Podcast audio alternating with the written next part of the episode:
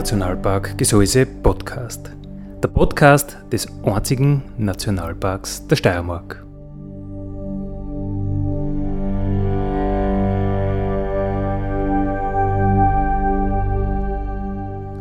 Alle zwei Wochen neu mit Themen aus dem Nationalpark Gesäuse und aus der Nationalparkregion. Daddy,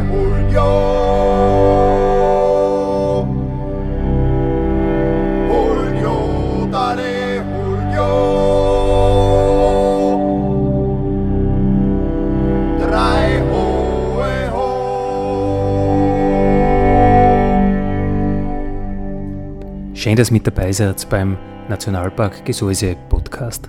Andi Hollinger spricht. Unser heutiges Thema, ja eigentlich haben wir heute kein Thema, sondern einen Stargast, nämlich den Ernst Huber von Brodlan und ja, so seine Sicht auf die Natur und auf die Welt. Grüß dich, Ernst. Ja, grüß euch, äh, schön, dass ich da sein kann. Das mit dem Stargast lassen wir gleich weg. Das heißt, wir sind weiterhin per Du. Wir sind per Du. Hervorragend. Du bist in St. Gallen, bist du praktischer Arzt, das heißt, du bist so irgendwie Naturwissenschaftler. Auf der anderen Seite bist du aber auch so ein kreativer Musiker, ein Freigeist. Welche Seiten ist da die stärkere oder halten sie die, die Waage wie bei Yin und Yang? Hm, ich glaube, man lebt einfach das, was man halt glaubt, dass man leben muss. Und irgendwie habe ich auf der anderen Seite so äh, irgendwie starke soziale Verpflichtung gefühlt in mir. Das war eine Chance, wieder heimzukommen. Ähm, hat, hat halt meine Interessen, wie soll ich sagen, irgendwie abdeckt, dass ich mich sowohl medizinisch, naturwissenschaftlich als auch irgendwie philosophisch, ästhetisch halt irgendwie probiert habe zum Bilden und mir war das Leben am Land, das war immer so eine Utopie, die für mich wichtig war äh, in einem Dorf leben sozusagen und mit den Leuten gut auskommen und hab mir einfach taugt, dass man dort so, so eine Tätigkeit machen kann. Ja, Utopie, das klingt ja so, wie wenn man es nicht erreichen kann. Hast du es erreicht? Naja, wie soll ich sagen, die Idee von einem glücklichen Dorf ähm, äh, wie kann man die in, in der heutigen Zeit, wo Leute im Vierschichtbetrieb arbeiten, wie kann man das verwirklichen? Das hat von mir aus sehr agrarische Wurzeln gehabt. Das stammt irgendwie vom Heimatdorf von meinem Vater wo man sich also völlig frei bewegen kann und das war halt so ein Bauerndorf und das ist auch irgendwie, das gehört für mich immer irgendwie dazu, dass es so eine bäuerliche Umgebung ist, in der man lebt. Äh, aber natürlich ist das, brauchen wir keine Illusionen machen, wie das Leben heutzutage ist. Und da braucht man sich nicht denken, dass man so, so, so wahnsinnig viel Muse und Zeit füreinander hat. Äh, aber im Prinzip, wenn ich so in mein Wartezimmer schaue, dann sicher sehr oft, wenn es recht lustig miteinander reden oder wenn das so eine schöne therapeutische Gemeinschaft ist, dann sehe ich eigentlich meine Utopie schon irgendwie verwirklicht. Das heißt, du, du lässt behandeln, kann man das so sagen? Bei dir ist das Wartezimmer so ein... Ja, die ein, kommen ein, nur und behandeln sich selber. ja, hervorragend, oder? Weil du sagst, äh, heim kommen wir wieder aufs Land. Äh, wo hast du angefangen? Was waren die Zwischenstationen und... Na, ich bin schon ein St. Gallener irgendwie, aber ich bin ein sehr stark, wenn ich das noch sagen kann, Reiterer. Also das ist das Bauerndorf im Oberneinster, wo mein Vater her ist. Und wir sind also viele, viele Wochenenden aufgefahren zur Großmutter und haben da den Hof sozusagen mitbewirtschaften müssen, waren immer Weltreisen da auf. Aber das war so ein tiefer Eindruck für mich, dass ich damals unbedingt Bauer werden wollte. Und das ist mir halt nicht geglückt. Mm, man kann nicht alles haben. Man kann nicht alles haben. Man muss halt den ähm, Wahl, die zweite Wahl nehmen, Arzt, oder? ja, es war die dritte Wahl, weil wenn es mir mit zehn Jahren gesagt hättest, dass ich kein Skirennläufer werde, dann hätte ich mir wahrscheinlich auch was anderes. Okay. naja, jetzt, jetzt bist du auch froh, oder? Dass das geht. Du da, möchtest, was man ist, ausfertig, ja. Weil du sagst, das Bäuerliche hat dich sehr geprägt prägt. Ähm, wie war so der Natur, der, der, der Zugang zur Natur, so in dein Aufwachsen? Immer ein Bauer sieht ja da die Natur ganz anders als wie einer aus der Stadt oder so. Ja, es war ganz einfach, dass wir, wenn wir aufgekommen sind auf dem Hof von der Großmutter, dass das, der erste Weg war nicht ins Haus rein, sondern in den Kurstall und, und ausmisten und schauen, Schaf schauen, Hähner schauen. Äh, also ich hab, ich hab eine unglaubliche Liebe zu Tieren. Äh, wenn ich Hund sehe, dann glaube ich immer, ich bin selber ein Hund. Okay, sofort zum Spielen oder wer beißt wen? Nein, ich, ich, mag einfach Viecher. Ich habe ich hab auch viel Viecher gehabt in, in meinem Leben, bis zur Krähe, bis zur Zahmen, wo ich gleich weitergeben will, dass man nicht haben sollte in einer zivilisierten Umgebung. Das okay. geht ganz einfach nicht. Aber Viecher waren immer ein absolutes Thema in meinem Leben. Ich wollte eine lange Zeit Zoologe werden. Uh, und es ist halt so gekommen, wie es gekommen ist, dass ich halt da mehr für die Menschenmedizin zuständig bin. Mhm. Hat auch sehr viel mit äh, Natur zu tun irgendwie. Keine Frage. Ja. ja. Auch sehr viel mit einem Nationalpark-Thema, wenn du sagst, Nationalpark steht für Wildnis, Natur sein lassen. Das ist in der Medizin auch ein Riesenthema, oder? Äh, behandelt dauert die Grippe Wochen, unbehandelt sieben Tage, heißt es immer. Also ich glaube, der Mensch darf das auch wieder lernen, dass man nicht überall managen muss, oder? Ja, man ist da in einem starken Zwangsverhältnis, weil sozusagen diese Leistungswelt von einem verlangt, dass man immer interveniert. Und das fängt also bei Kindern in der Schule an, dass die nicht einmal krank sein dürfen. Also das ist eine unglaublich ärgerliche Sache. Die sind auch nicht krank gewesen. Wenn sie wirklich krank gewesen sind, sie müssen so weiter tun, als hätten sie nicht gefällt. Ja. Und man hat keine Zeit zum Kranksein und die Leute verlangen von mir oft zum Beispiel also ich habe Patienten verloren, weil ich ihnen kein Antibiotikum gegeben habe und gesagt habe, na, jetzt brauchen wir kein Antibiotikum. Und die haben gesagt, sie geben mir nicht das Starke, also äh, muss ein anderer Arzt Da her. muss ein anderer Arzt her. ja. Also das, das ist ein starker Druck, den man hat, dass, dass zu viel interveniert wird oder dass zum Beispiel äh, man kann zu ganz viele Leute nicht mehr sagen, bitte lass uns das Kind einmal aufheben. Es kriegt einfach nicht jedes Kind ein, ein, ein Fieberkrampf. Man muss einmal schauen, mit was man es zu tun hat. Und es ist super gut, wenn das eigene Immunsystem einmal überhaupt gefordert wird und ausspringt und nicht gleich niederbügelt wird. Ja, siehst, äh, ich meine, ich habe komplett persönlich jetzt auch den Ansatz, dass ich mir denke, ja, der Körper wird ja nicht umsonst Fieber kriegen, der wird ja, das wird ja einen Grund haben und dann lassen halt einmal tun. Mhm. Und so eine Nationalparkphilosophie ist ja auch in die Richtung, dass man sagt, jetzt schauen wir halt einmal auf einer abgegrenzten Fläche, was die Natur draus macht. Gell? Ja, es, es gibt halt für einen Arzt ist es so, dass er immer eine ganz rote Lampen brennen haben muss und das ist der abwendbar gefährliche Verlauf. Also es kommen oft Sachen komplett banal daher und sind lebensgefährlich und das darf man halt als Arzt ganz einfach nicht übersehen. Und drum ist man halt da, wie soll ich sagen, äh, ja schon in einer Forderung drinnen und wie, wenn man ganz ehrlich ist, natürlich äh, äh, muss man oft je nach Patient einen gewissen Sicherheitsabstand einhalten. Gell? Es gibt Leute, mit denen kann man sich das ausmachen und sagen, schauen Sie, wir tun jetzt einmal nichts, aber Sie müssen morgen, übermorgen, über, übermorgen wieder kommen. Ja, manche wollen das gar nicht. Ja, oder sie sagen zu mir, das wissen sie. Also ich, ich mag eigentlich den mündigen Patienten, dem ich was erklären kann und mit dem man sich ausmachen kann, welches Risiko geht man jetzt ein, wenn man wartet. Ja? Und ich, ich warte sehr gern. da warten mag man leichter was wieder rein, oder? Das wird bei vielen Sachen so in diesem so Sinne, genau. Ernst äh, Huber, wir haben jetzt einen Portland gehört äh, mit der Naturgeschichte oder Naturgeschichten. Wie alt ist die Nummer? Naja, die wird halt so 35 Jahre sein, ja. Ein Klassiker, oder? Keine Ahnung, sowas sagt man selber nicht. Für mich, für mich ist es insofern ein Klassiker, als halt meine, irgendwie meine Naturbeziehung und, und, und, und so meine Tätigkeit als kleiner Steiner-Übertrager äh, zum Ausdruck kommt und das ist ein wichtiger Teil von meinem Leben und immer noch ein wichtiger Teil von meinem Leben. Das finde ich total interessant, weil äh, bei unserer Arbeit im Nationalpark wird dann ganz, ganz viel dafür und wir treiben da einen riesen Aufwand, äh, dass die Leute was anschauen, dass die Leute was angreifen, das was riechen, was schmecken, die Wahrnehmung. Die Leute verlieren diese ganze Wahrnehmung irgendwie. Das geht so weit. Wir haben eine Fotoschule mit 35 Veranstaltungen.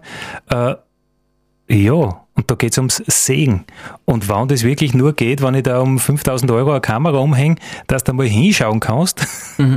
dann äh, soll es uns recht sein und dann sagen wir halt, naja gut, dann machen wir halt einen Fotokurs, aber eigentlich geht's uns ums, ums Wahrnehmen. Mhm. Und ich glaube, gerade bei der Nummer, die wir da gespielt haben, ist das Wahrnehmen allein nur, wenn ich an die Percussion denke und was da im Hintergrund alles so ganz leicht zum Hören ist oder, oder, oder auch stärker teilweise, da schwingt viel mit, oder? Da gibt's viel, da gibt's Artenvielfalt, wenn man so will.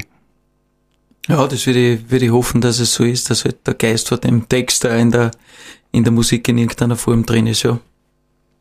Wer hat die geschrieben? Ist das von dir?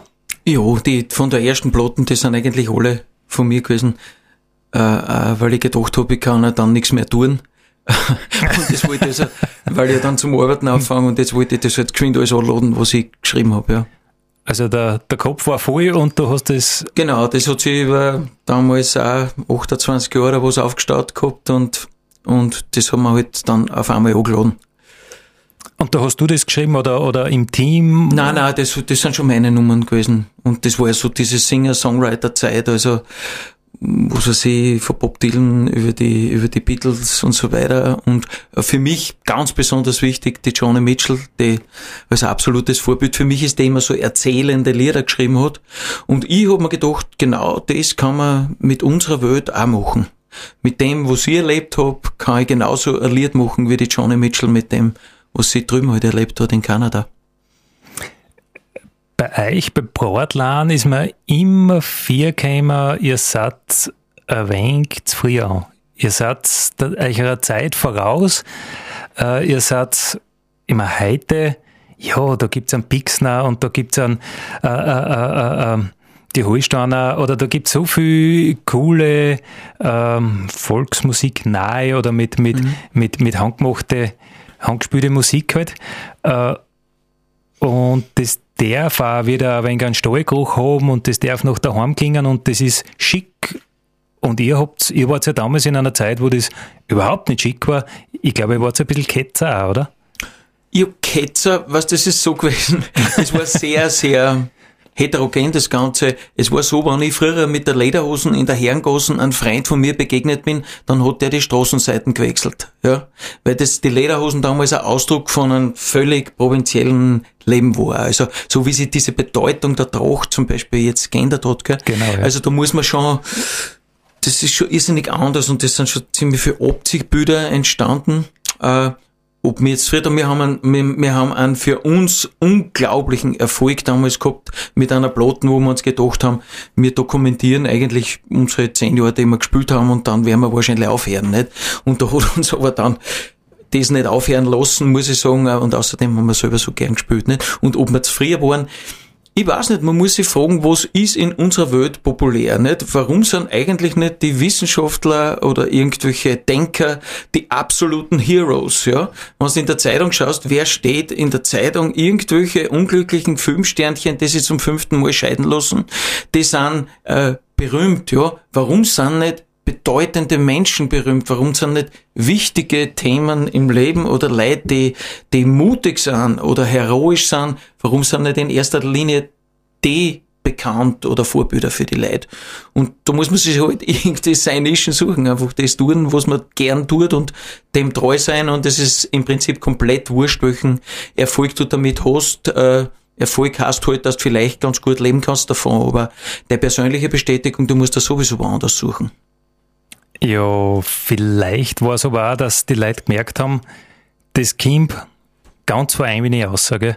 Das ist in euch rein und das will da raus und das ist nicht, weil das gerade jetzt ein, äh, lässig ist, ja. man, wo man halt dann bei irgendeinem Baller Geld mit der Musik verdienen kann, mhm. sondern das ist Eingas. Ja, genau. Es war, es war ja damals noch nicht, das war ja noch nicht lässig. Äh, das war irgendwie Versuch. Wir haben nicht sehr viel Vorläufer gehabt, muss man sagen. Äh, wir haben nicht gewusst, wie das, wie das ankommt und wir haben auch starke Widerstände gehabt und wir haben auch irritierende Sachen dabei, also es ist nicht alles so harmonisch. Es ist ja der Jazz eigentlich damals eher was gewesen, was das Volksmusik Ohrwaschel komplett beleidigt hat. Ja. Und eine von unseren Absichten war, dass wir halt irgendwie sagen, dass das Wüde, das im Jazz ist, irgendwie in der Volksmusik auch da ist. Ja. Oder im Leben von den Leuten. Also, wir waren ein wüde Hund und das wollten wir halt auch irgendwie zum Ausdruck bringen, wie die, wie die Leute eigentlich gelebt haben, wie mutig die waren oder, oder, oder wie wild halt auf eine gewisse Art waren. Da musst du ja ein gewisser äh, Akrobat sein auf deinem Instrument, dass du das so ausdrücken kannst, oder? Naja, wir haben, wir haben drei Profis dabei gehabt und ich bin ein ungelernter Gitarrist eigentlich äh, und also ich weiß nicht, ich, ich spiele das, was ich spielen kann. Das ist nicht eine, eine Sache, die jetzt auf Virtuosität geht von meiner Seite aus, sondern, sondern ich spiele, was ich spielen kann. Und die anderen, die in der Band sind, sind eh Virtuosen nur. Saxophon zum Beispiel oder Schlagzeuger oder Bassist. Ja. ja. Und wie geht's da jetzt damit, äh, dass das doch breiter geworden ist, dass das äh, junge Leute auch äh, begeistert zur handgemachten Musik und auch die Lederhosen braucht man jetzt näher mal in Graz die Straßen wechseln? Naja, es ist so, dass mir manche Sachen gefallen und manche Sachen nicht gefallen. Manche finde ich sehr flach. Äh, manche, manche haben eben was Tieferes. Also ich bedauere zum Beispiel, dass eine von meinen absoluten Lieblingsgruppen nimmer gibt. Das waren die Knödel. Äh, Tiroler Band. Äh, aber es gibt Leute, so wie die Querschläger, die einfach auch so ein äh, soziales Anliegen irgendwie ganz glaubhaft vermitteln und auch das, diese soziale Integrationskraft vermitteln. Also Musik doch was Verbindendes, irgendwas, was aber schon auch gerade den Zeitgeist widerspiegelt. Ja, oder was widerspiegelt, was man halt gern hätte. Ja, das ist natürlich auch immer, immer was, was man gern hätte und nicht kriegen kann. Äh, ernst irgendwie Musik mh, mm, oder anders, die, das Umfeld prägt die Menschen und auch die Musik. Ähm, wie geht's da damit? Oder, oder warum, warum ist welche Musik wo? War auch kein deutscher Satz, nein, nein, aber, aber, du weißt, was ich meine. Aber ich glaube, alle verstehen. Also das Auf und Obi zum Beispiel bei uns, das hat schon damit zu tun, dass es Berg gibt. Also das Jodeln, glaube ich, hat schon einfach damit zu tun, dass das Berg gibt. Jodeln gibt es auf der ganzen Welt und die Pygmäen jodeln ein bisschen anders als mir. Aber es gibt einen Afrika-Berg. Ähm, es gibt, wie soll ich sagen, das, die, die, die Tätigkeit, die man macht. Also zum Beispiel, wenn man, wenn man ein, ein mongolischer Hirte ist und nur flaches Land sieht, äh, und die ganze Zeit also diese relativ ruhige Tätigkeit normalerweise des Hütens machen muss, kommt auch ganz eine bestimmte Musik außer also das hat schon natürlich einen Lebenszusammenhang. Auf der anderen Seite, wenn man tanzen will und sich unterhalten will, dann muss ein bisschen mehr Pulver her. Äh, dann ist das, das der Stimulus dafür, dass man halt, dass man halt eine ganz bestimmte Musik macht. Aber Musik und Lebenszusammenhang, klar. Das ist ein klarer Zusammenhang. Also schon die, die Landschaft, die an Menschen prägt. Ja, Landschaft und, und das Soziale. Es ist nicht nur die Landschaft. Die Landschaft prägt auch das Soziale. Aber vielleicht immer weniger, weil sich die Leute immer mehr von der Natur abkoppeln können, ist ganz klar. Ja. Mhm, mhm. Leben im digitalen Universum, dann brauchen sie oft einen Schneck nicht wahrnehmen, der neben einer kriegt. Ja, das ist sowieso ein ganz, ein ganz eigenes Thema. Wir haben immer mehr mit zum Beispiel Schulklassen zu tun, wo Kinder dabei sind, die auf einem Wanderweg, ich sage jetzt einmal ins Heindelchor, einfach nicht in der Lage sind, aufzugehen, einzugehen, über ein paar Steine drüber steigen. Mhm. Äh, Naturdefizitsyndrom ist also ein super, äh, weiß nicht, medizinischer Ausdruck dafür oder, oder äh, kriegst du das auch mit in deiner Praxis? Naja, das ist ganz, das müssen, müssen wir alle mitkriegen. Also was wir mit unseren Kindern tun, die bis in die späte Nacht eine äh, äh, auf ihre Handys schauen, äh, wobei man auch nicht, wenn man nicht wirklich in der Welt lebt, also da jetzt irgendwie endgültig urteilen kann, weil viele beschäftigen sich sehr gescheit damit. Aber wie soll ich sagen, es ist halt dann oft sehr schwer, wenn man die ganze Zeit so Flashes hat, so irgendwas, was auffunkelt, dass man sich halt mit einem relativ langweiligen Vorgang in der Natur synchronisieren kann. Und das ist das Wesentliche, dass man oberkommen kann auf ein Tempo, das ganz, ganz langsam ist und irgendwas sehen kann, was man nur sieht, wenn man ganz lang schaut, zum Beispiel. Wie wir unsere erste Ranger-Ausbildung gemacht haben, äh, da ist dann von Wiener Schulklasse gekommen und ähm, die sind so am späten Nachmittag gekommen und die waren unfassbar aggressiv. Gell? Und neu ausgebildete Ranger und mit alle Wasser gewaschen haben es glaubt in der Ausbildung mhm. und jetzt sind die Kinder so aggressiv äh, und die wissen sie fast schon einmal zu helfen. Und naja, die waren dann eher Wochen da und äh, es ist dann alles gut in die Gang gekommen und dann hat sie ausgestellt in, in weiteren Gesprächen, das waren sehr viele oder fast die meisten waren zweite Generation äh, Einwanderer. Einwanderer. Mhm. Äh, für die war das, wo die Eltern herkommen sind, nicht mehr daheim, sondern schon Wien. Und wenn die Eltern zu einer heim gefahren sind, sind die in Wien geblieben. Da waren viele noch nicht aus Wien heraus. Und dann haben die gesagt, weißt, und dann fahren wir da mit dem Zug her, steigen irgendwo aus, müssen zuerst einmal über die Enz drüber gehen, ein Steg, was voll gestresst hat, Jansbach-Steg, immer mhm. breit genug, wir denken da nie an das. Und dann haben sie eine Nachtwanderung mitgemacht, finster, die Berge sind hoch, das Glauben, äh, die da schlagt. Die haben dann so ehrlich reflektiert, dass sie gesagt haben, weißt, wir haben uns so bedroht gefühlt gell, von dieser Natur. Mhm. Äh, kann man sich gar nicht so vorstellen, gell, wenn man mit dem aufwächst. Na klar, wenn man weiß, dass es Kinder gibt, die glauben, die Milch kommt aus der Fabrik äh, in der Stadt. Also es ist, es ist halt einfach so, dass diese, diese Zusammenhänge äh, sehr oft für, für Leute in der Stadt nicht mehr durchsichtig sind.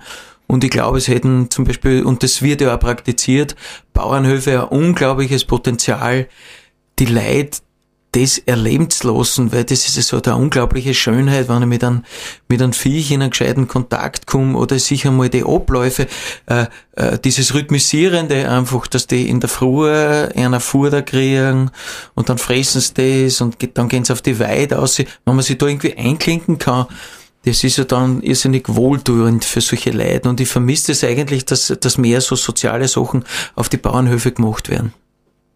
Also so eine Lebensschule kann man, kann man irgendwie sagen. Ja, keine Frage. Also es gibt eh irrsinnig viele Urlauberkinder, die sind so überglücklich, wenn sie wieder, was weiß ich, 20 Mal auf demselben Bauernhof fahren können. Oder, oder irgendwo in die Provinz halt. Da hat es ja auch eine Tradition gegeben dafür, dass reiche Wiener Familien monatelang, was weiß ich, von mir aus sind aus See oder am Semmering oder in Kirchberg am Wechsel oder wo immer gelebt haben. Glaubst du, dass sie die Leute wieder nach dem sehnen, dass es irgendwo einen Fleck gibt, wo sich einfach nicht alles so schnell ändert, wo die Welt ein Stückchen mehr in Ordnung ist, ein bisschen, ja, nicht so kurzlebig. Na klar, also besonders die Leute, die davon gestresst und angegriffen sind, dass es eben so schnell ist und man findet überhaupt keinen kein Hafen, man findet nie eine Ruhe nicht. Wir dürfen aber nicht übersehen, dass natürlich so eine pulsierende Großstadt wie, was weiß ich, New York oder was, natürlich unglaubliche Reize hat. Aber das ist gerade, ich habe einmal eine Geschichte gehört von einem Buben, der auf einem Segelboot aufgewachsen ist, die sind immer am Meer umeinander gefahren. Und den haben sie irgendwo angestellt in Wien und haben gesagt, da dort und dort ist der Adress. Der hat sich dort wunderbar allein zurechtgefunden in der Stadt. Das war für ihn wie, wie ein Territorium, das er halt schon, was weiß ich, er hat schon gewusst, wie er, wie er navigieren muss, nicht? Mhm. Und, und dann navigiert er halt durch die Stadt. Also, ähm, alles hat seine Faszinationen und vor allen, vor allen Umgebungen, glaube ich, kann man auch was Gutes lernen. Wenn jetzt die Stadtleute so aufs Land schauen, glaubst du, dass die Naturwahrnehmung eher verkitscht wird oder, oder total verklärt ist? Oder, ich meine, jetzt diskutieren wir über einen Wolf oder über ja. irgendwelche so Dinge. Naja, also man, das ist ganz klar, dass zum Beispiel, ich weiß nicht, ja, ich sag das halt einfach so, wie so salbungsvoll, wie denn, das in manchen Natursendungen umkommt, äh, das ist ja irgendwie schon, schon äh, Erhebung der Natur zu irgendwas, was sie einfach nicht ist, weil ich meine, man muss die harten Seiten von der Natur, die Natur ist ja nicht nur, nur so ein schönes, ästhetisches äh, Projekt, die Natur ist was, was uns komplett vernichten kann, so wie die Lawine in Galtür oder, oder, oder Hochwasser. Also man soll sich nicht irren, mit wem man es dort zu tun hat, gell. Auf der anderen Seite ist sie irgendwie das Zentrale, und der Herr Spinoza hat ja gesagt, Deus est nature, also Gott ist die Natur, oder die Natur ist der Gott. Und das ist einfach die Umgebung, auf die wir seit sehr, sehr langer Zeit einfach geprägt sind.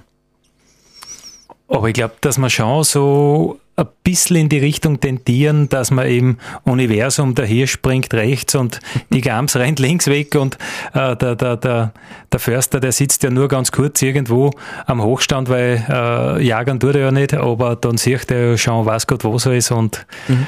äh, ich glaube, da haben wir schon ein bisschen von den Medien ein falsches Naturbild, oder? Ja, es ist natürlich auch so, ich muss ehrlich sagen, ich bin unglaublich dankbar, dass ich ganz viele Sachen nicht gelernt habe, die ich selber entdecken habe können. Also zum Beispiel, ich werde nie vergessen, wie ich das erste Mal in einem Tümpel entdeckt habe, was da alles drin ist und das hat mir vorher niemand, Gott sei Dank niemand gesagt gehabt. Und ich habe diesen absoluten Zauber, der da für mich entstanden ist, äh, das, das, das war ein unglaubliches Erlebnis. Oder was weiß ich, ich gehe gern so geschreims und querfeld ein, da Richtung Maireck auf und auf einmal erst und es, es springen, was weiß ich, 30 Grams vor dir über einen drüber. Das ist einfach unglaublich. Und es ist gut, wenn da vorher niemand gesagt hat, dort wird das sein, schau, im Fernsehen hat so ausgeschaut. Oder, oder du gehst zu einem Baum, was weiß ich, und um, um, um hörst halt äh, in der Nacht ein Geräusch von einem Vogel und du, du, du knippst mit der Taschenlampe auf und die großen Augen von einem Uhu schauen dir an. Das ist, das kann da kein Medium bieten. Das geht nicht. Weil es eben so unvorhersehbar ist und so spontan und im Jetzt, oder? Ja, weil es einfach das ist, was es ist. Und man braucht nicht irgendwas sagen dazu, sondern das passiert komplett nonverbal. Und das hat einfach einen Zauber. Das, ja, da braucht man gar nicht mehr drüber sagen. Du, was soll man denn äh, von Bratlan spielen oder, oder was schlagst du denn vor? Ja, also wenn das Hundelied das nächste Lied ist, das könnte man spielen. Also der Hund, der da drin vorkommt, war leider völlig unerzogen. Der Taps. Ja, war mein Hund. Also in St. Gallen hat es drei so richtige Leichen gegeben die Buddha Trutzi, der Rappel Jackie und unser Tabs. und ich habe also gelitten, weil er immer Händel fladern gegangen ist und immer haben sie, mich, haben sie mich bedroht damit, dass sie jetzt da schießen müssen. Und irgendwie habe ich das Gefühl gehabt, er ist äh, ungefähr gleich unglücklich wie ich zur damaligen Zeit war, weil es einfach an vielen Enden überhaupt nicht passt hat, zum Beispiel in der Schule.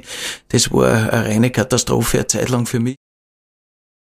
Das ist die Musik bei Bratlan und man hat einfach irgendwie das Gefühl, da ist einfach alles noch mehr in Ordnung. Wobei, Ernst, du hast gesagt, äh, der Hund, das war ein Murzerampfich und zum Schluss ist die Geschichte auch nicht ganz gut ausgegangen. Also, wie es halt das Leben so macht. Ja, er hat halt nicht so eine wirkliche Erziehung gehabt äh, und ich wollte halt immer sein Freund sein und ich war seine Hauptbezugsperson und ein Hund braucht nicht nur einen Freund, das muss man ganz ehrlich sagen, sondern ein Hund muss auch einen haben, der ihm sagt, wo es lang geht und also insofern ist die Geschichte nicht ganz glücklich gerannt, aber wir haben un un unglaublich viel glückliche Stunden miteinander gehabt. Also er war wirklich so, er hat ein Händel stundenlang im Maul umeinander getragen und dann hat er es ausgelassen und das Händel hat überhaupt nichts gehabt.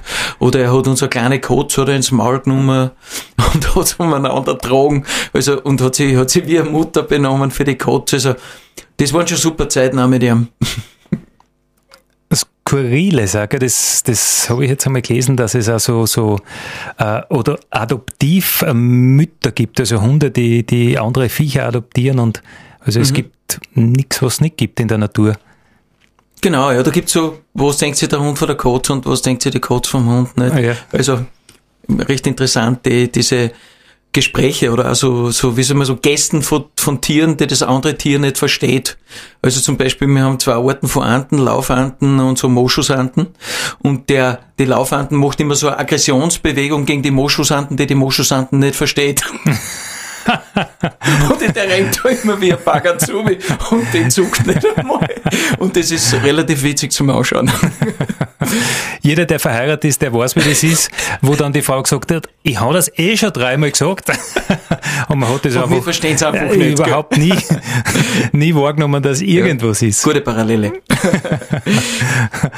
Du, äh, du hast zuerst vom Jodeln erzählt, von den äh, Pygmäen, die da jodeln und ihr habt ja dann das versucht auch über, äh, zu übernehmen oder neu zu interpretieren. Ja, irgendwie sich halt hineinzufühlen in die, wie, wie, wie ist im Dschungel, weil wir sind das Bärchen auch wie im Dschungel umeinander kirscht halt im Wald oder haben uns halt irgendwie so gefühlt. Äh, und das geht überhaupt darum, dass man sich, dass man sich halt irgendwie einfühlen probiert in eine, in eine andere Psyche oder oder auch so ganz romantisch gesehen, irgendwie kommt die Menschheit aus Afrika und was tragen wir eigentlich noch für verborgenes Bewusstsein von dem, wo es vielleicht dort herkommt, ja? Wie finden wir uns mit anderen Landschaften zurecht? Also ganz viele Bergsteiger, warum, warum gehen die Talagiri oder sonst irgendwas hin? Und äh, begegnen, begegnen dort einer Welt, die man eigentlich ziemlich schnell verstehen kann, weil sie eigentlich ein Bergbauer aus der Steiermark und ein Bergbauer aus Nepal die können sich ganz, ganz gut verstehen, weil sie einfach so viele Ähnlichkeiten in ihrem Leben haben. Und da braucht man oft nicht viel reden oder gar nichts reden. Ohne Sprache, einfach über die Handgriffe und über jeder versteht, was der andere tut. Und genau. bei den Musikern wird es auch so sein, oder? Ja, das ist ganz oft so, wenn man so einen gemeinsamen Pulsschlag hat, klar, dass das einfach wie, wie magisch funktioniert zwischen Musikern, ja. Und ihr habt euch die Welt einer geholt oder ihr seid auf Reise gegangen? Ich muss sagen, ich bin einfach durch mein Leben, ich habe auch relativ viel arbeiten müssen in die, in die Ferien, bin ich nicht so viel umeinander gekommen, aber damals das Interrail, das war wahnsinnig begleitend. In der fünften Klasse Mittelschule komplett allein mit dem Zug nach Irland gefahren, war dort wochenlang allein und hab mich von einer, von einer Weide in Scheinen runtergehauen in der Früh und also das war schon eine unglaubliche äh, Aufbruchsstimmung damals. Du hast dann, bist von der Westküste von Irland, bist, bist in, wo weiß ich, eineinhalb Tage bist nach Kopenhagen umgefahren oder sowas. Also es war schon die, diese Reisen, die man damals machen hat können, das war schon super. Der Franz, unser Schlagzeuger, der ist durch Afrika gefahren. Also, aber wir haben uns, man, die, die Welt kannst du mit, mit, mit Medien einfach einholen. Du kannst da hören, wie die Musik ist. Und das ist, glaube ich, der Hauptanteil unserer Musik, dass wir es einfach gehört haben. Wenn du so von den Reisen erzählst, das klingt alles äh, unglaublich spannend und, und, und da tut sich immer was. Äh, auf die Natur bezogen gibt's aber das meiste ist eigentlich Langeweile, oder? Da passiert nichts und da geschieht nichts. Und ich glaube, äh, bei Leid ist ja das auch so eine Sache. Gibt es überhaupt nur Langeweile? Äh, dürfen Kinder zum Beispiel, darf denen nur Fahrt sein? Ja, das wird ja sehr groß diskutiert, nicht? Also mir war beim Gehirten oft Stinkfahrt, muss ich sagen. Das war einfach manchmal so absolut langweilig. Äh, aber dann hat es auch eine Langeweile gegeben, also eine gedehnte Zeit sozusagen, ähm, wir waren einmal lange auf einer Alm und die haben einen Esel gehabt und der Esel ist immer mit die Kier mitgegangen. Und ich habe mich einfach auf den Esel draufgesetzt und es war, es war wie Ewigkeit irgendwie. Der Esel ist da mitzogelt und es, es war mir nie in einem anderen Sinn langweilig, sondern es hat mir unglaublich taugt, dass der da einfach durch die Landschaft gegangen ist und ich auf dem Esel geritten bin und es war so ein, ja, ein anderes Zeitgefühl einfach, das man, das man da kriegen hat können. Ernst Huber, jetzt haben wir geredet über eure Musik, über, über Bratlan, wir haben über die Natur geredet, über deinen Zugang, über dein Aufwachsen. Äh, was glaubst du, was war eigentlich wichtig jetzt für die jungen Leute? Was, was liegt dir am Herzen? Also ich hoffe irgendwie, ich, ich schreibe gerade so ein Lied, ähm, dass die jungen Leute zurückkommen aufs Land. Äh, aus, aus sehr vielen Gründen, weil man sehr viele städtische Sachen, die man gelernt hat, äh, aufs Land mitbringen kann. Und gerade durch neue Medien ist man mitten in alle Informationen drinnen, die man braucht. Aber ich bin sehr interessiert an den neuen sozialen Bewegungen am Land, also so, sowas wie soziale Landwirtschaft.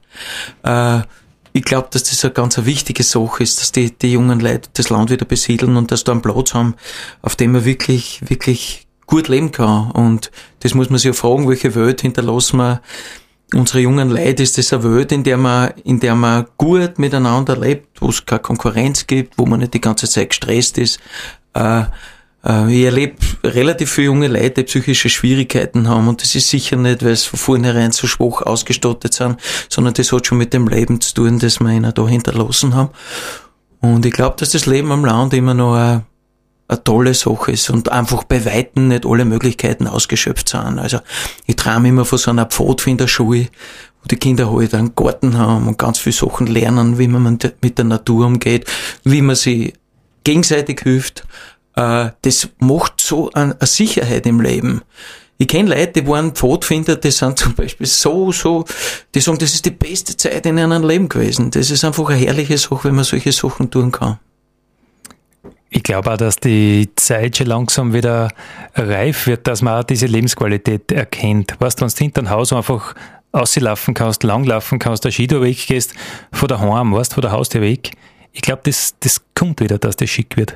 Ja, absolut. Das ist, es ziehen auch Leute her. Gell? Also durch den Brexit habe ich gehört, sind in der Balfa ein paar Leute oder, oder von Vorarlberg oder Tirol, weil dort einfach kein Platz mehr ist. Ja. ja. Die suchen das, wo nichts ist. Ja. Nicht die ganze Zeit irgendwas, sondern Ruhe und ganz wenig. Ja. Ich glaube das auch, ja, dass das eine unglaubliche Qualität hat, weniger haben zu müssen. Daddy Julio. Julio,